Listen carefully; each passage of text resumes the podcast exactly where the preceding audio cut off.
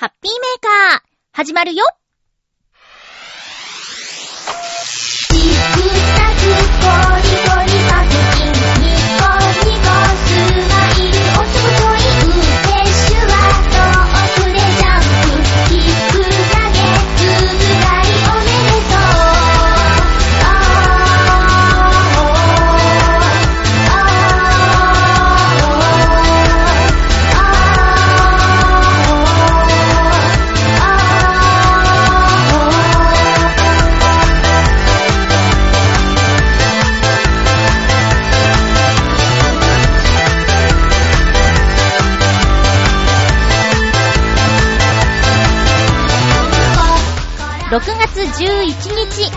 のハッピーメーカー。この番組は、ハッピーな時間を一緒に過ごしましょうというコンセプトのもと、ちょわへよ .com のサポートでお届けしております。週末行われた、浦安音楽村8のお話、たっぷりしたいと思います。今日も1時間、よろしくお願いします。シュワ遠くでジャンプ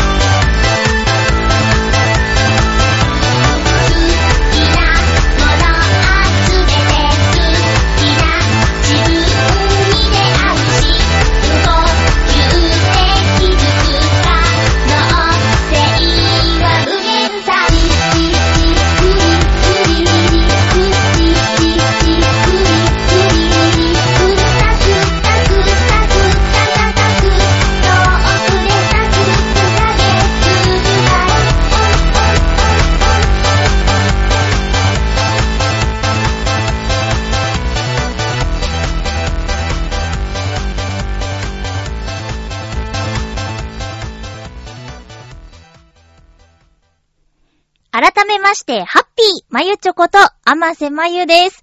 え週末行われた、浦安音楽村8。リスナーの方も聞きに来てくださって、本当に盛り上がった大きなイベントでした。えー私は、ウクレレの弾き語りで、ショーホールに出演しました。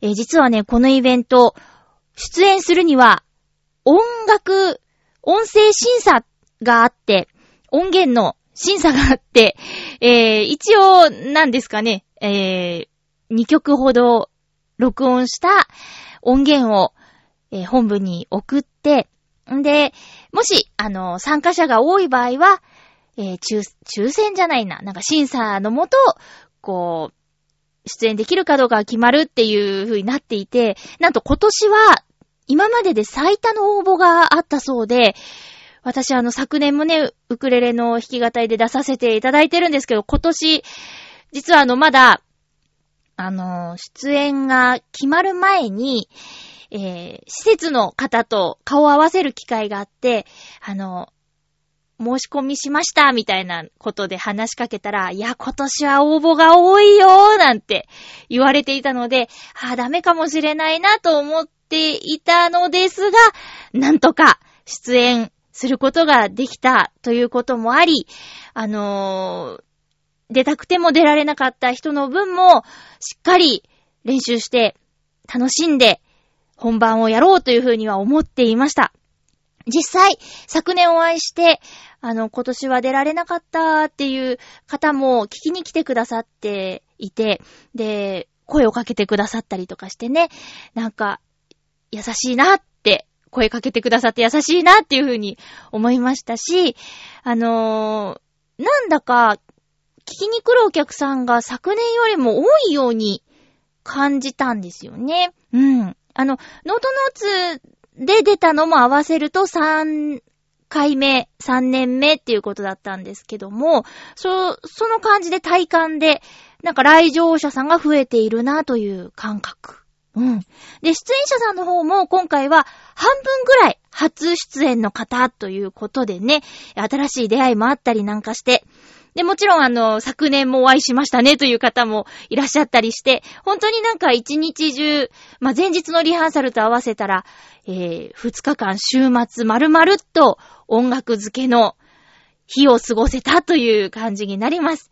そしてあの、チョアヘオ .com も、この音楽村に合わせて音楽村放送局ということで公開収録、出演者さんインタビューをさせていただく場をいただいて、で、私はもう今回全然喋ることはなかったんですけど、えっ、ー、と、めぐみさん、そしてラブミッションのミッチェルさんが、えー、半分半分でね、出演者さんインタビューをものすごい頑張ってました。頑張ってたっていうか、なんか、すごいなと思って私、呼び込みをしながら、えー、聞いていたんですけど、なんか、あ、なんてスムーズなんだ。なんてナチュラルなんだって。私本当にゲストさんをお迎えしてのトークが苦手なので、特に初対面の方とおしゃべりするのって本当に大変なことだなっていうふうに感じているので、それをお二人はもう、スーッとスマートに、感情豊かにやってるところがほんとすごいと思いました。で、音声、機械関係は局長、杉村さんがやってくれて、カズチンがやってくれて、で、あと、呼び込み、えー、ヨシオンさんがやってくれて、で、昨年ヨシオンさんと私で動いてたんですけど、特に何も準備してなかったんですよ。こうしたらいいねなんていう風には、えー、特に考えてなくて。で、来年はこうしたいねっていう話をヨシオンさん覚えてくれてて、なんか、ねえ、チャランポランな感じなのかなと思いきや、決めるところは決める男なんですよ。うん。っていうことで、えー、去年よりもいろんな意味でスムーズだったんじゃないかなっていうふうにね、えー、感じております。私はというと、出番が、えー、っとね、最後から2番目、4時からっていうことで、始まりは1時だったんですけど、4時まで、肝玉が小さいので、あの、どんどんどんどん緊張していく。で、えー、ミッチェルさんやめぐみさんの休憩を挟むためにも私がちょっとね、代わりにインタビューをっていう風に局長は考えていたみたいなんですけど、あまりにも私が緊張しているので、それどころじゃない感を感じて もうほんとミッチェルさんとめぐみさんに負担をかけまくりっていう感じだったんですけどね。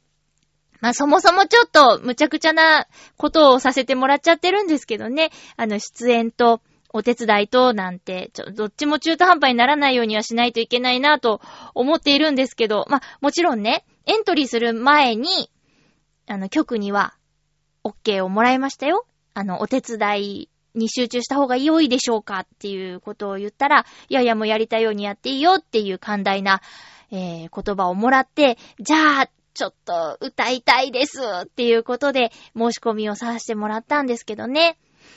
でもその、たくみさん、たくみの館のたくみさんも、忙しい中、20周年のフーダニットの、劇団フーダニットの20周年公演の稽古の前に、ちょっとでも手伝おう、手伝うよーっていう感じで顔を出してくださって、しっかりチョアヘオ T シャツも着て、えー、直前のね、マイクテストも兼ねた、え直前の放送みたいなのはたくみさんと私でやったんですけど、その場にいた人しか聞けないバージョンね、それね。えー、それで一緒に喋ったりとかして楽しかったですね。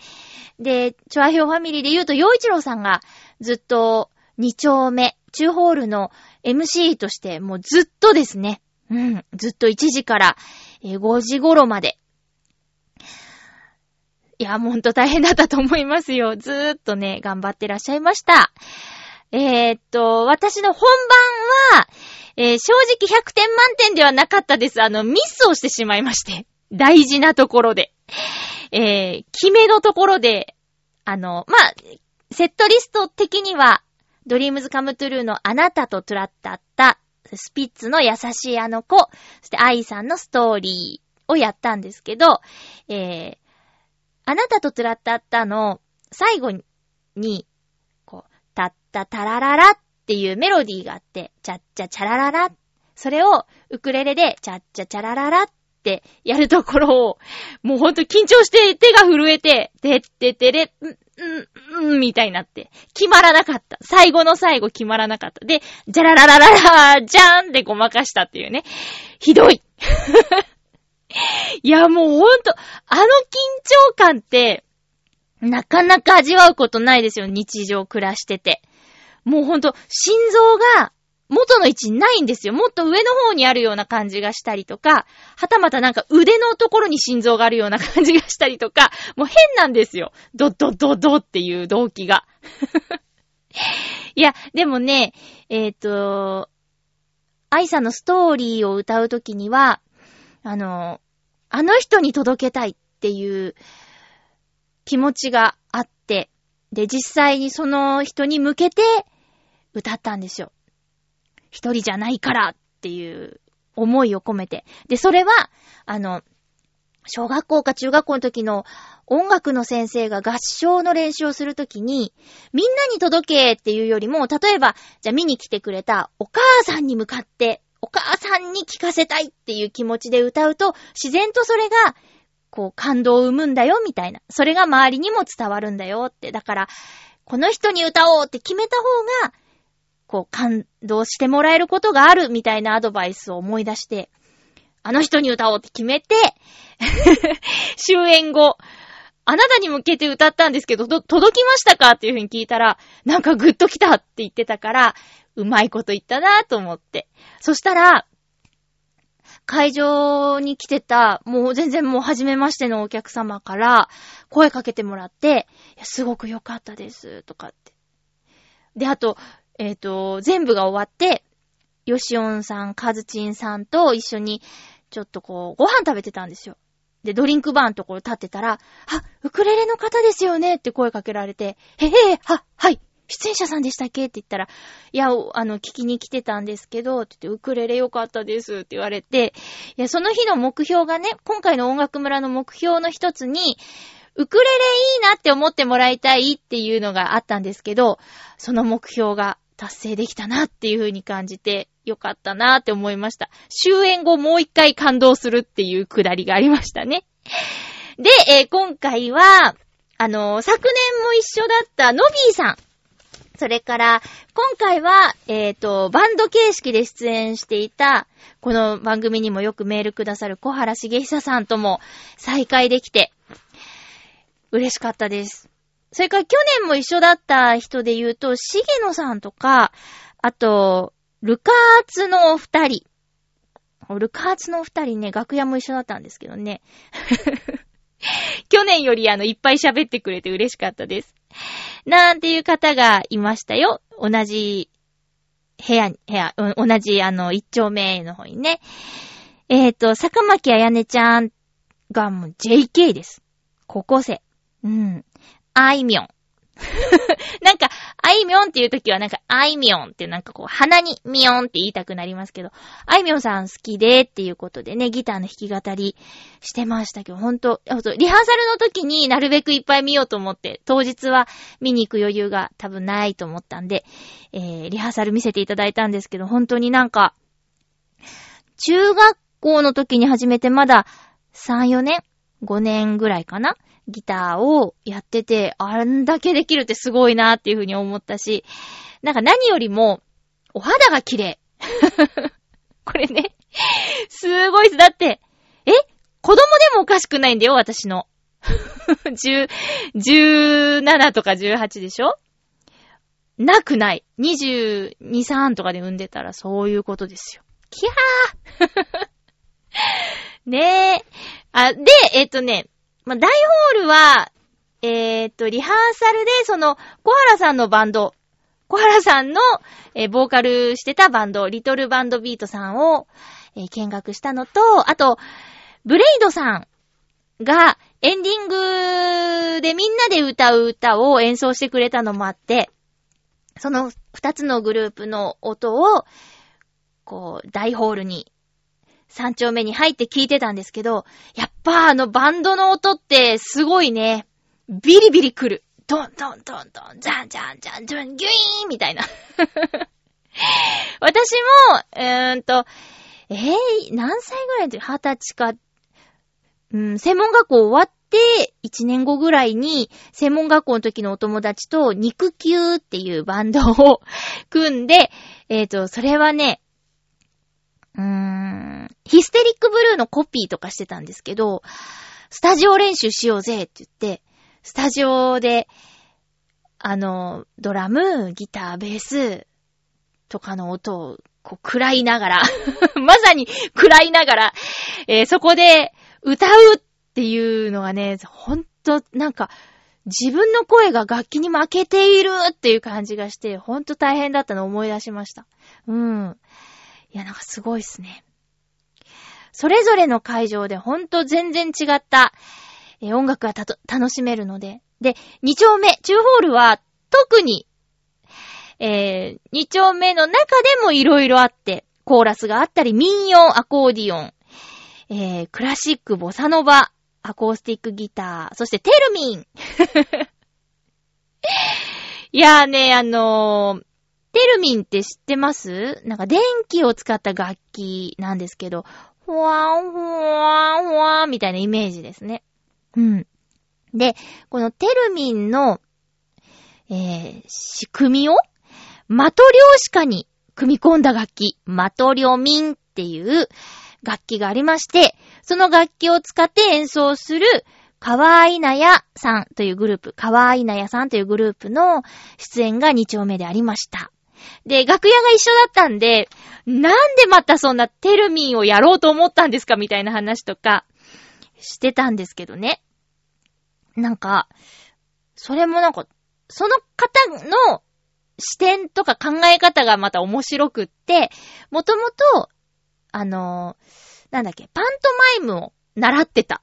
まあ、そこもちょっと聞き捨てならないんですけど、パントマイムを習っていて、で、またなんか習い事したいなと思った時に、あんまり、やってないような、他の方があまり手をつけてないようなものをやりたいってなって、で、その頃、映画でテルミンっていうのやってたんだって。で、テルミンってなって、調べたら、東京都内に教室があって、で、そこで一緒になった方が、同じ浦安に住んでいて、じゃあ浦安でサークル作ったら、練習会場とかね、サークル登録したら、いい感じに借りられるんじゃないかっていう風になって、サークル作ったって言うんですよ。面白いなーって。で、マトリョミンをやってる方って、周りにいなかったし、そんななんか、不思議な楽器ですね、なんて言ってたらね、マトリョミン、マトリョミンで、あのギネス記録？一緒にマトリョミンを鳴らして、ギネスを、こう、獲得しようみたいな動画があるからぜひ見てくださいって言われたんだけど、ほんとなんかあったわ。272人でテルミン合奏、最多人数ギネス記録っていうのは5年前。うん。あのね、これあの、ちょっと言葉で説明してもピンとこない人がいっぱいいると思うんです。私も、マトリョミンっていう楽器を見たことがあって、そのインタビューの時に持ってきてくださってたから、で、そこでちょっと鳴らしてくれたりもして、ああ、そういう感じなんだとは思ったけど、実際演奏しているところを今回また前日リハーサルで見せてもらったんですけど、うわー、すごい、すごいなーっていう感じ。マトリョーシカ、わかります？な、どこかの国のお土産なんですけど、あのなんかちょっと、だるまっぽい感じの、もうちょっと可愛い、女の子っぽい感じの、あれに手をかざすんですよ。で、その手を近づけたり、遠ざけたりすることで音階が変わるっていうか。なので、まあ、時間があったらっていうか、まあ、一番上に出てきた動画は、1分26秒なんで、1分26秒いただければ、マトリョミンがわかるっていうことなんですけど、マトリョミンスペースギネスって検索した時の一番上1分26秒のギネス記録に挑戦の動画、ぜひ見てみてください。それで興味持ったらまた、ね、あの、音楽村。来年、絶対やるみたいな話はまだないんですけど、もしあった時、そして、テルミン、マトリョミンの可愛いなやさんが出演決まったら、生で見てほしいですね。うん。そんな感じです。っていうことで、音楽村。ほんとなんかね、参加できてよかったなって。あのー、前日リハーサル、音響チェック、それから照明を、その、実際歌ってる時に雰囲気に合わせてセッティングしてくださって、で、今回その、ストーリーっていう曲は結構こう、思いを込めて歌ったんですけど、最後のサビの繰り返しのところで、ちょっと演奏少なくして、一人じゃないから、私が君を守るからっていうところ、なんかバーってこう、強めの照明で、背中がふわーって熱くなって、でなんか、頑張れってこう、照明が背中を押してくれるみたいな感覚があって、すごく後押しになったっていうか、こう、優しい、あったかい気持ちで、歌いなさーいっていう。だからもう本当に、えー、スタッフさんの音響照明さん、あと、もう舞台監督さんとかも各会場にいらっしゃって、その武漢の方が、こう、緊張をほぐしてくれたり、あと MC、ショーホールは藤島匠さんだったんですけど、すごく、なんて言うんですかね、イケメン、イケメン、うん、イケメンっていう言葉でもいいんですけど、なんか、可愛らしいお顔立ちの MC の方がいて、あの、こうなん、出演前に私ほんと、ゼーハーしてたんですよ。ヒーヒーってなったら、なんか、軽い感じで、写真でも撮りますかみたいな感じで声かけてくれて、は、はーっつって。そうですね、なんて言って、ちょっとこう、会話をしたことで落ち着くことができたとか。あとは、あの、出演前に、先に出ていたノビーさん。同じウクレレで出演してたノビーさんが、あの、僕ちょっと失敗しちゃったんだよね。で、それでも会場の人あったかかったから、大丈夫だよって言って、励ましてくれて。で、私の一つ前のチームが、ライジングマツ with P さんっていうグループで、スリーピースで、えっと、ボーカル、ギター、ベース、ピアノ？うん。もう、ほぼバンド状態やんけって。しかも、ボーカルも力強くって、なん、なんですかね、長渕剛さん的な雰囲気を持った歌い方をする方だったんですよ。で、3人だし。で、その後私、一人だし、ウクレレだし、なんかか細いし。大丈夫かなって、出番前にノビーさんに言ったら、ギャップだよ、ギャップって言って。ギャップがいいんだよって。まゆちょさん、その、ほわんほわんって感じでいけばいいんだよって励ましてくれて、で、で、ですね、ギャップですねって言って。いやーもうほんとなんか、みんなで力を合わせてっていう感じでね、なんか支え合ってっていう、今度あったかいイベント。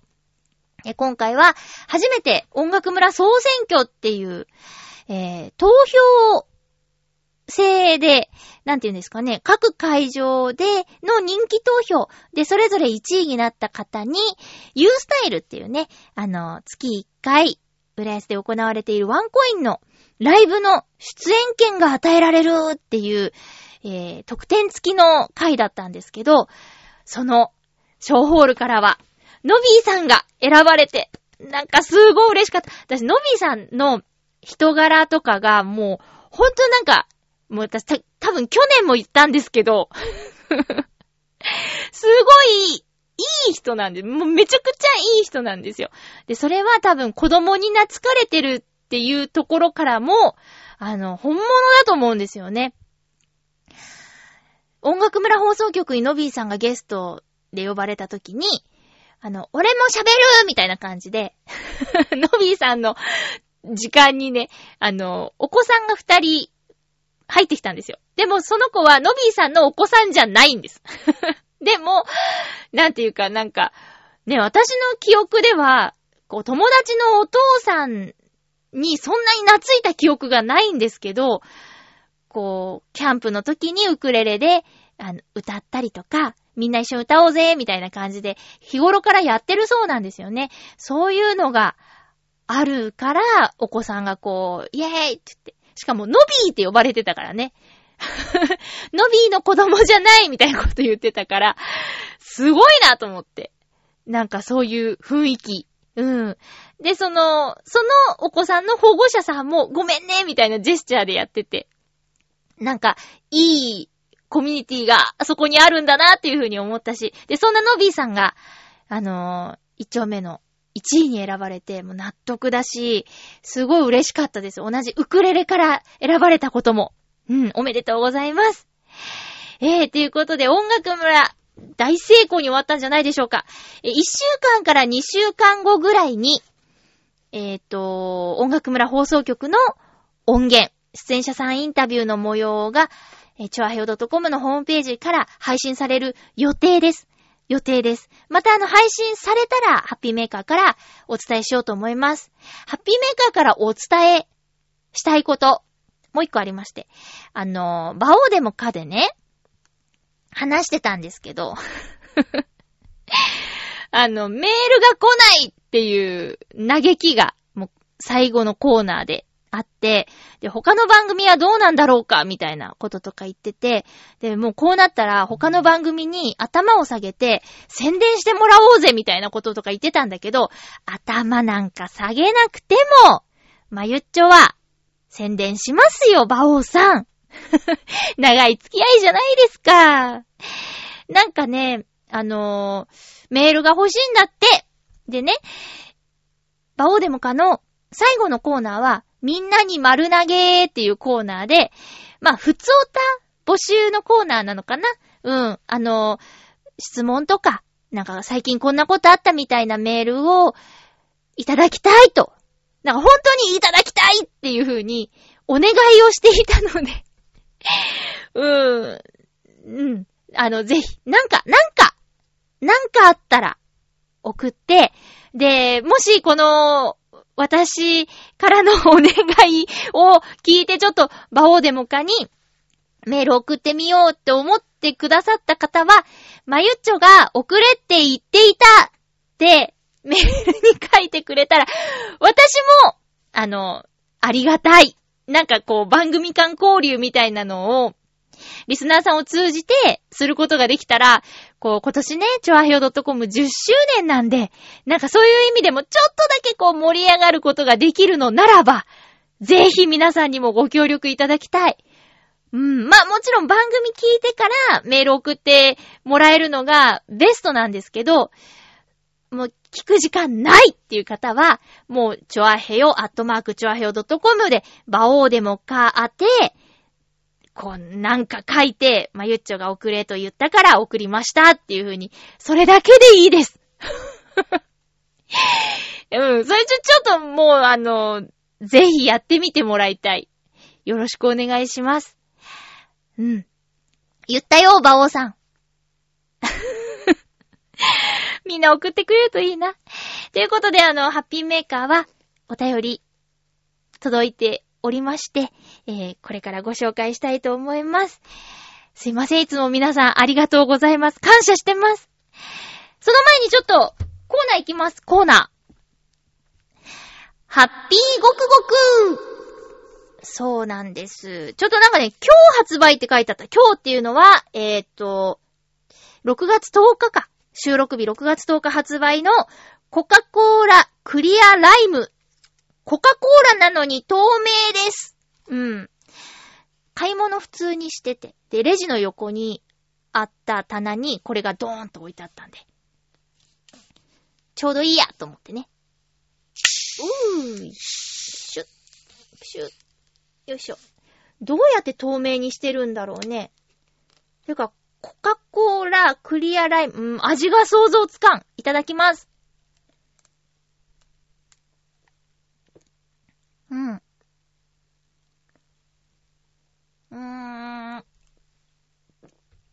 うん。ん？うん。あ？うん？うん。おー。え？ん？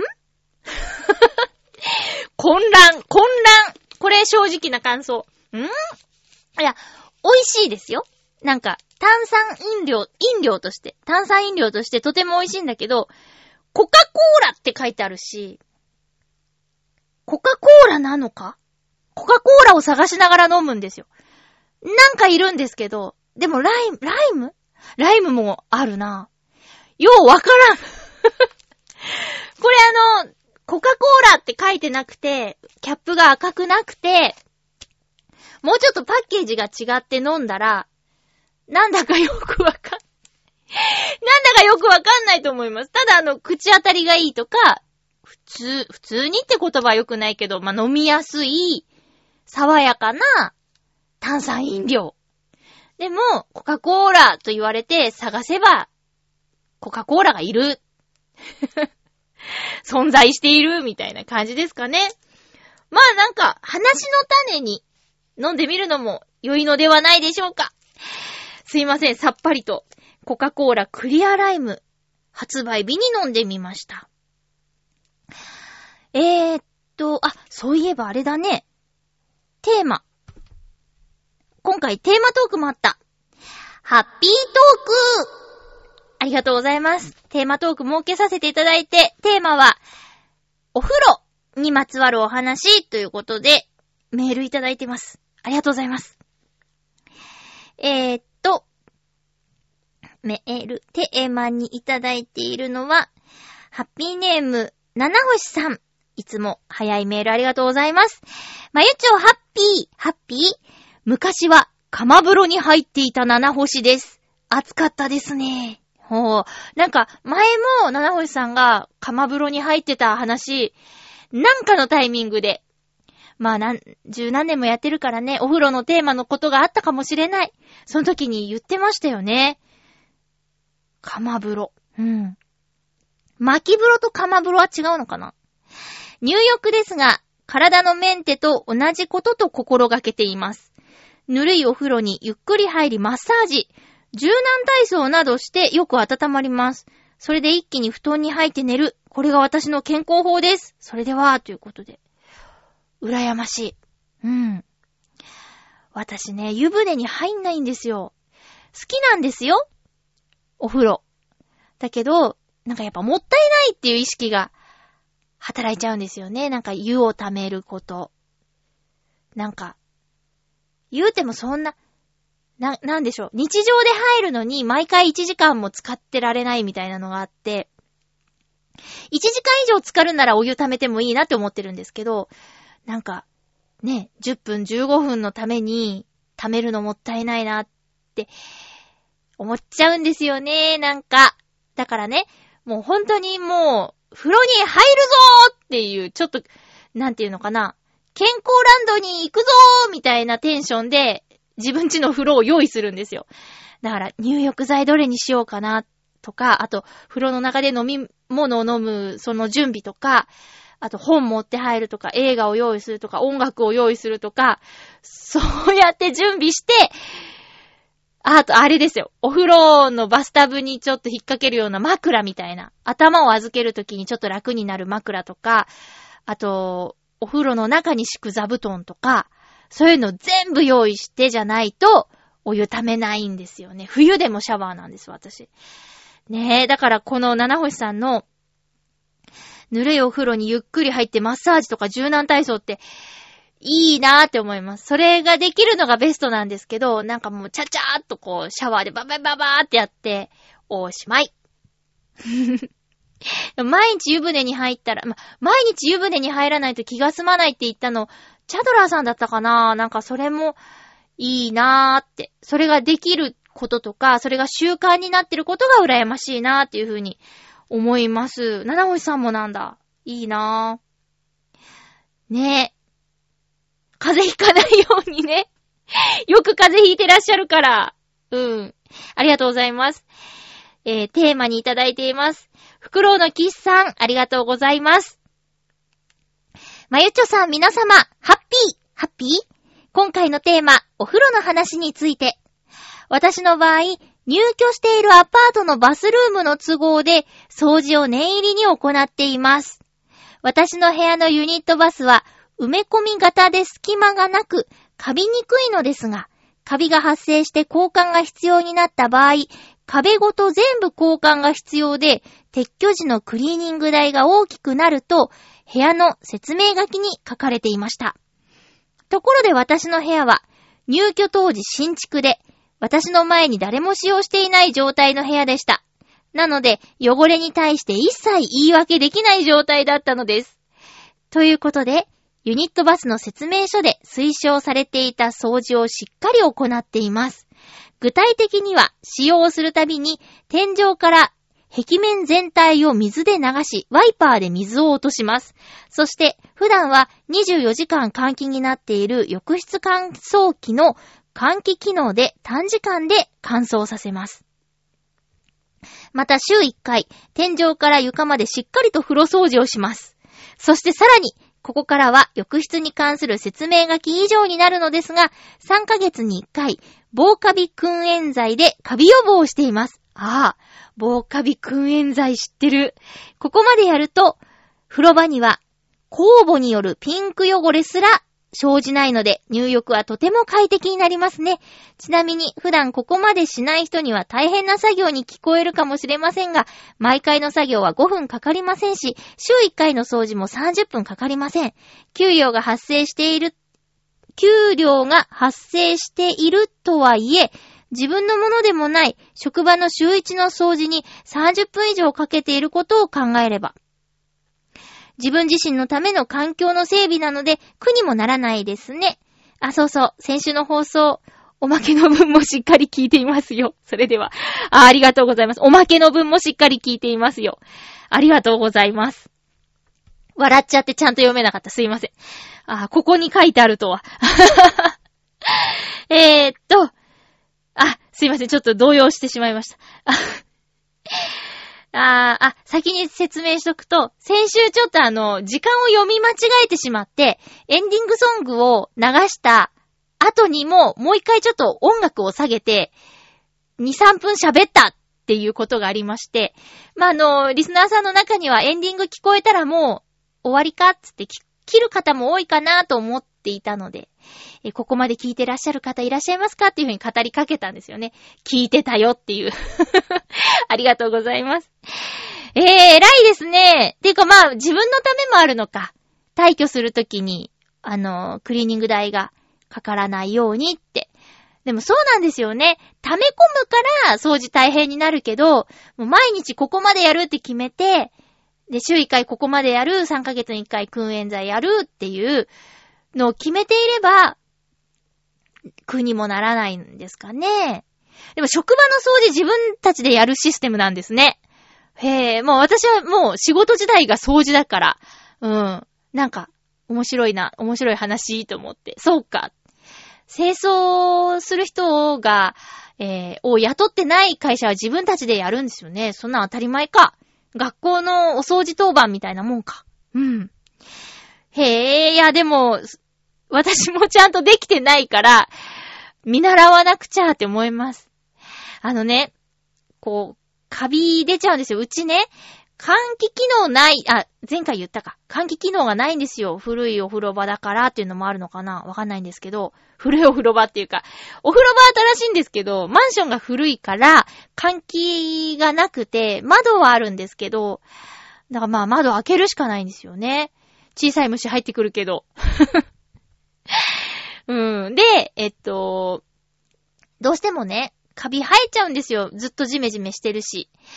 で、ね、生えないように掃除しなきゃいけないんですけど、生えちゃうの。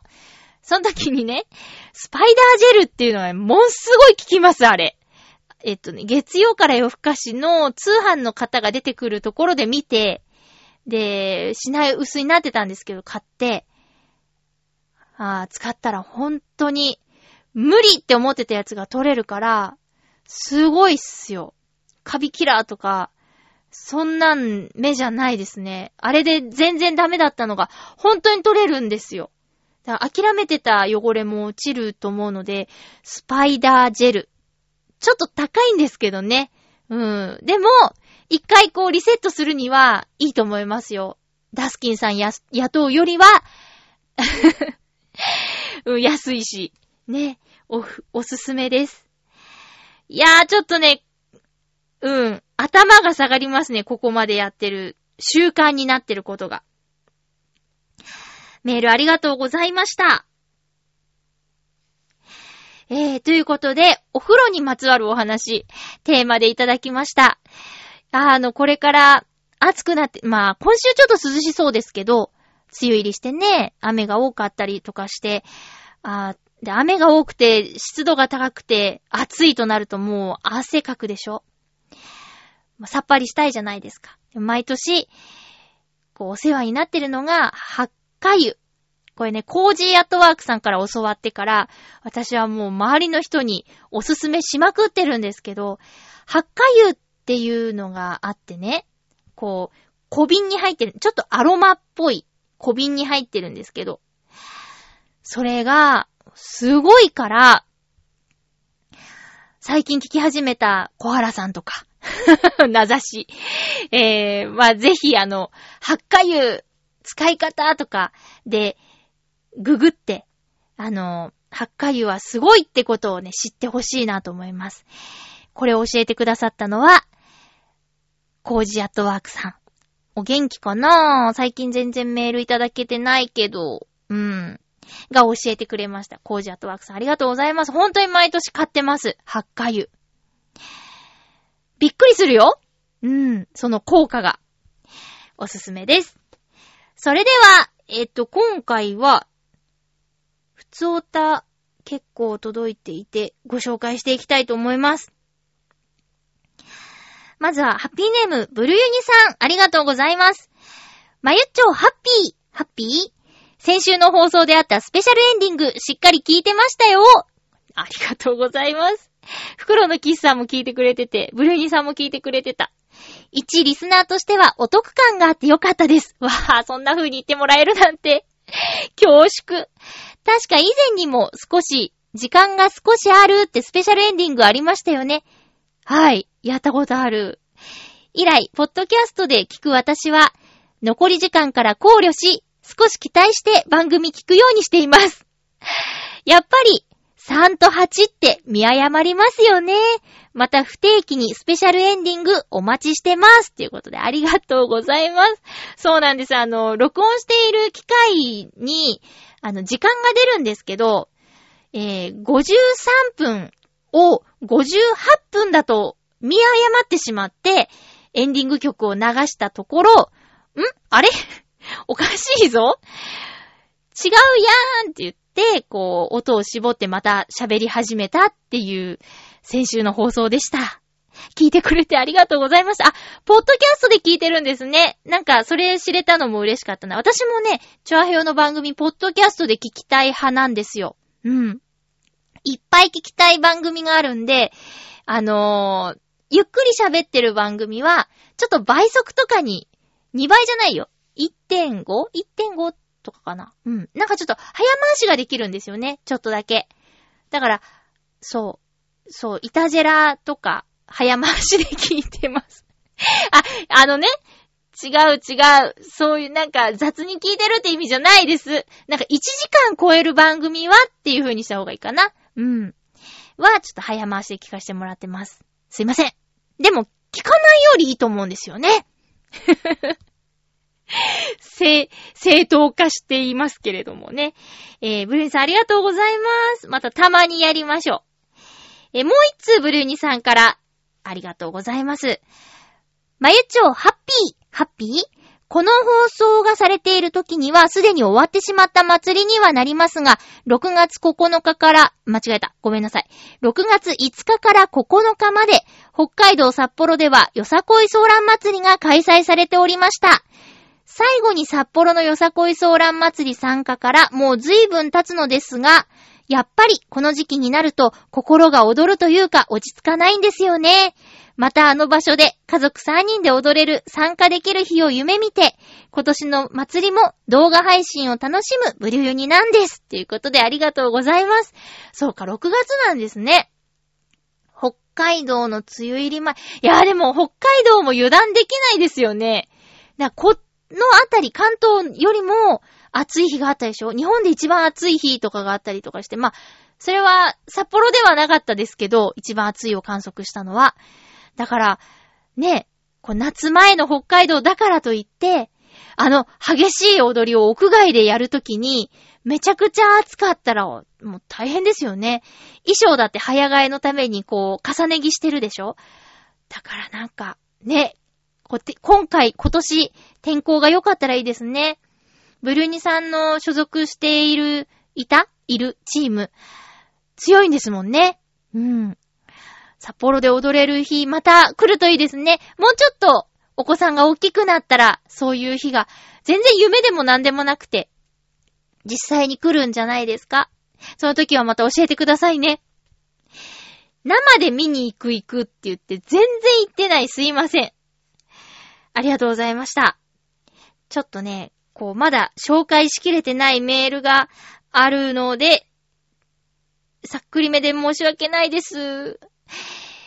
あ、そういえば昔はさ、あのー、よさこいソーラーの中継で大泉さんがね、やってたりしたのにね、忙しくなっちゃってね、やらなくなっちゃいましたよね。うーん、なんか、嬉しいような、悲しいような、悲しい、寂しいか。うん、すごいことですけど、歴史を感じますね。続きましては、ハッピーネーム、小原茂久さん。小原さん、小原さん、いたじらにもメール送ってたでしょ。すごいいいメール送ってましたよね。うん。なんか、嬉しくなっちゃった。家で聞いてて。えーラジオネーム、小原茂久さんとか言って。えー、小原さん、いたじらもって。いつも楽しく聞いてますって。え、いたじらも毎回聞いてるのと思って。嬉しくなっちゃいましたけど、あ、すいません、脱線しました。えー小原茂久さんからです。まゆちょ、ハッピー、ハッピー。いつも楽しく聞かせていただいております。すいません。ありがとうございます。音楽村まで目前の時にお送りしています。はい。これが読んでいただけた際には、もう音楽村は終わっていると思いますが、きっと楽しい時間になっているのだと確信しています。楽しい時間でしたよね。え今度よかったら音楽村の感想メールも送ってください。さて、私は最近駄菓子屋さんに行くことが多いのですが、アマセさんの好きな駄菓子、また思い出の駄菓子、駄菓子屋さんにまつわるエピソードなどはありますか？私は焼きそば屋さん太郎が好きです。またお便りします。賢いということでね。ありがとうございます。浦安にあの、十兵衛商店っていう、本当に昔ながらの、これが駄菓子屋だぞっていう駄菓子屋さんありますよね。行ったことありますかね、小原さん。十兵衛商店。嵐の大野くんが CM 撮影でやってきたというロケ地にもなってますけどね。十兵衛商店。えーっと、駄菓子にまつわる思い出エピソード。好きな駄菓子。好きな駄菓子は梅ミンティアと、あと、占いチョコ。好き。なんかあのー何？薬入ってるような感じに丸いチョコレート、カラフルなチョコレートが入ってるんですけど、例えば、お出かけとか、お勉強とか書いてあって、そこのチョコを出したら、えー、紙に、あー、違うな、フィルムに、二重丸丸三角×っていう、そう、簡単な占いがついてるんですけど、結構盛り上がるんですよ。占いチョコ好きですね。うん。あと、そんな感じかな。あー、なんか以前は、なんか四角くて、もちもちしたやつ、好きだったんですけど、最近ちょっと食べたら、前ほどじゃなかったっていうことはありました。うん。でもね、梅系が好きなので、もうあの、梅ジャムってないんでしょ？ねえ、作ってないんですよね。なんかそういうちょっとこう、後継者がいなくなって食べられなくなるっていうのがね、悲しいですよね。で、その、最近駄菓子屋さんに行った時に、あれないかな？わたパチって一緒に行ったお友達がね、わたパチが食べたいって言ってわたパチ探したんですけど、普通のなんかわたがないパチパチ飴だけはあったんですけど、わたパチがなくて、お店の方に、わたパチないですかねって聞いたら、もう作ってないって、生産終了ですって、わたパチ。ショック。あれね、わたパチじゃないと、怖くて食べ、まあ、わたパチも怖いけど、パチパチキャンディーだけってすごい怖くないですかあれ。たまにバーンって言うでしょ。ちょっと大きめので、空洞が大きいやつなのかな？わかんないけど、すっごいバーンって口の中で弾けて、痛いってなることある。よ？うん。な、懐かしいですね。そう、浦安に来たらね、ぜひ、十兵衛商店行ってみてくださいよ。えっ、ー、とね、駄菓子屋の思い出は、えっ、ー、と、えっ、ー、と、えっ、と、えっ、と、地元岡山倉敷にいた時に、えー、遠足の前、200円分のお菓子を買うためには駄菓子屋に行ってたんです。でも、家の近くにはなくて、車で行くところにしかなくて、麦畑っていう駄菓子屋なんですけど、で、そこに行くと、同じ学校の子に、遠い店なのに会うみたいなことはありました。麦畑はなくなっちゃってました。うん、何年か前に帰った時にね、そう、小さくて可愛いお店だったんですけど、麦畑。もう店の名前も覚えてますよ。うん。いやいや、懐かしいですね。コアラさんありがとうございました。なんか、ね、いたじらにも送ってくれてたから、きっと、バオデモカにも送ってくれるんじゃないかなーなんて期待してますけども、よろしくお願いします。無理のない範囲でよろしくお願いします。えー、っと、最後の普通歌ですね。ありがとうございます。ハッピーネーム、青のインプレッサさんです。ありがとうございます。まゆちょさん、ハッピーでございます。ハッピーでございます。いやー、南海キャンディーズの山ちゃんと女優の青井優さんが結婚したニュースを聞いて、驚いた青のインプレッサです。ちょっとここの驚いたのところ、表現が過激だったんで、変えました。すいません。驚いたに変えました。まさか、あんな男の人に綺麗な女優さんを射止めるとは世の中わかりません。今度は僕の出番かもしれませんね。っていうことなんですけど、私はちょっとこのメールを読んで言いたいことがある。山ちゃんはあんな男なんかじゃない。もうあえて言おう。ボスはあんな男なんかじゃない。です。なんかね、みんなちょっとこう、なん、山ちゃんにできたんだから僕にもできるみたいなことをね、結構、こう SNS とか、でもちょっと何個か見かけたんですけど、いや、山ちゃんみたいになろうと思ったらとんでもないと思いません？だって、レギュラー10、16本とか、もっとあるんだっけ ?15 本以上のレギュラー番組を持ってて、で、ボケもできる、ツッコミもできるっていう人になれる？なれないよね、だって。うん。山ちゃんってすごいと思いません？なんかね、私こうラジオ好きで、特に TBS ラジオめちゃくちゃ聞くんですよ。で、こう、あれも聞いてる、これも聞いてるなんて全部を言ってはないですけど、あの、不毛な議論も結構聞いてて、必ず毎週とかではないよ。まあ、飛んじゃうこともある。あの、絶対聞きたい番組をまず聞いて、余った時間で気になるのを聞くっていうスタイルだから、この、毎回絶対聞いているとは言えないけど、不毛な議論は、聞いてる方です。結構聞いてる方です。うん。で、そういうの聞いてたときに、私、山ちゃんの、リスナーさんに対する、メールのリアクション、うん、が、すっごく大好きなんですよ。これ山ちゃんにメール読まれたら嬉しいだろうなーって。で、この人にメール読まれたら嬉しいだろうなーって思うのは、爆笑問題の太田さんもなんだけど、すごい全力でネタメールを読むので、太田さんは。でも、山ちゃんは、なんていうか、あの、ネタメールに対して、いや、面白いよーってすっごい笑うんですよ。だからなんか、まあもちろんね、その作家さんが選んで、あの、いい感じの、こう、山ちゃんが読んでるからすごく面白いのかもしれないけど、にしてもなんかすごくいいリアクションだし、あとなんかね、高知県だっけ？なんか好きな街があってよく行く話とか、なんかそこに、あの、お友達がいっぱいいる話とか、あと、まあ、そりゃあね、これ南海キャンディーズの話で、私、やっとしくじり先生、昨日の夜あの、アベマ TV で再放送、えー、見たんですけど、あの、こう、しずちゃんとの関係のことも、昔のことを反省して、今すごくいい関係なんですっていうところも、なんか、ちゃんと自分のやった悪いところを認めて、ダメだった自分を認めて、今、これから頑張っていくっていうスタイルとかが、なんかすごい好きで、山ちゃんが。だからなんか、青井優さんがよく見つけられたねっていうか、なんか、山ちゃんと出会えてよかったねみたいな、うん、感じもあるよ。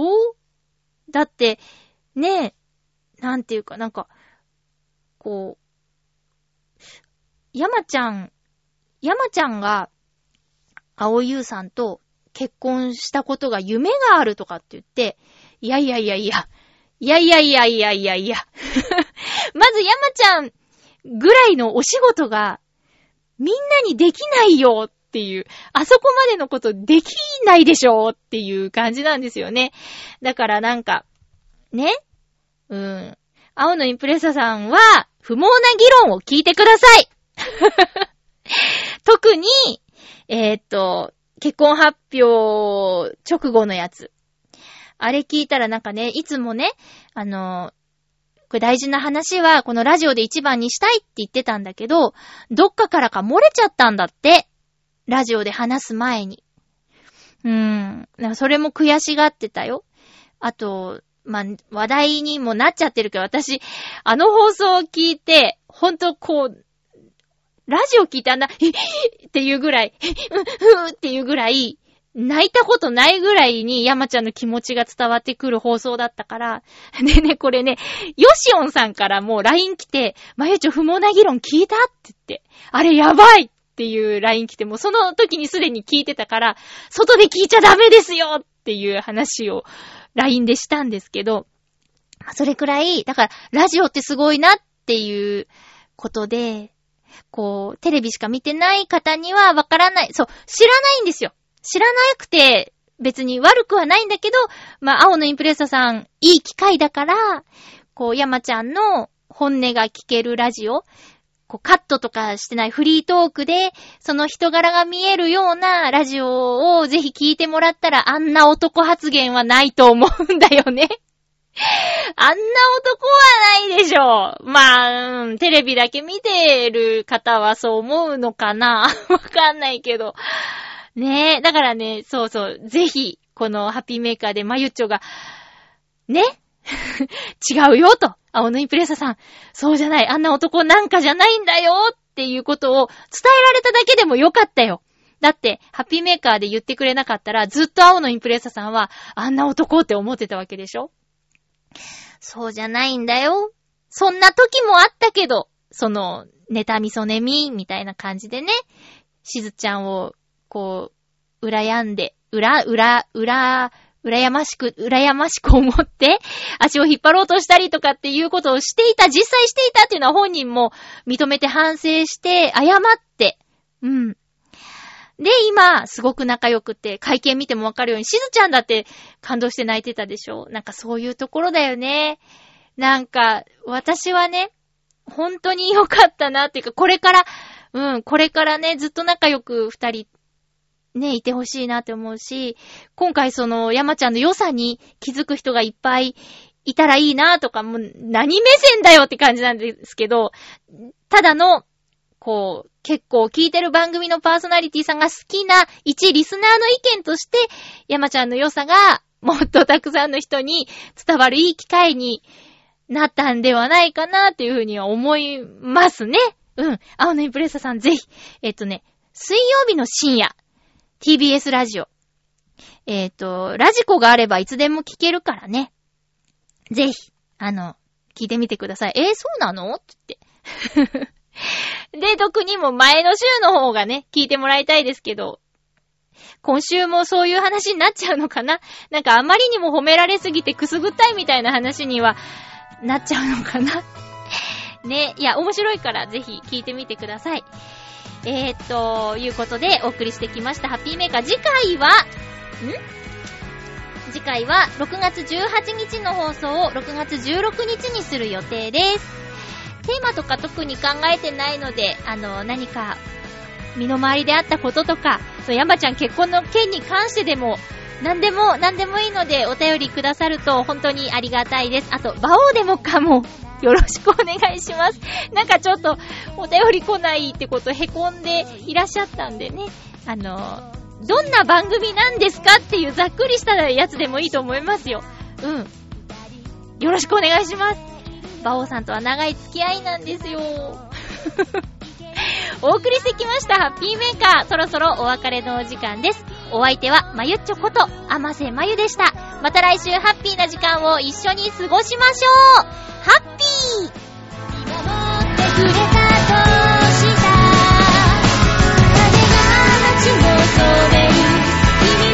いつも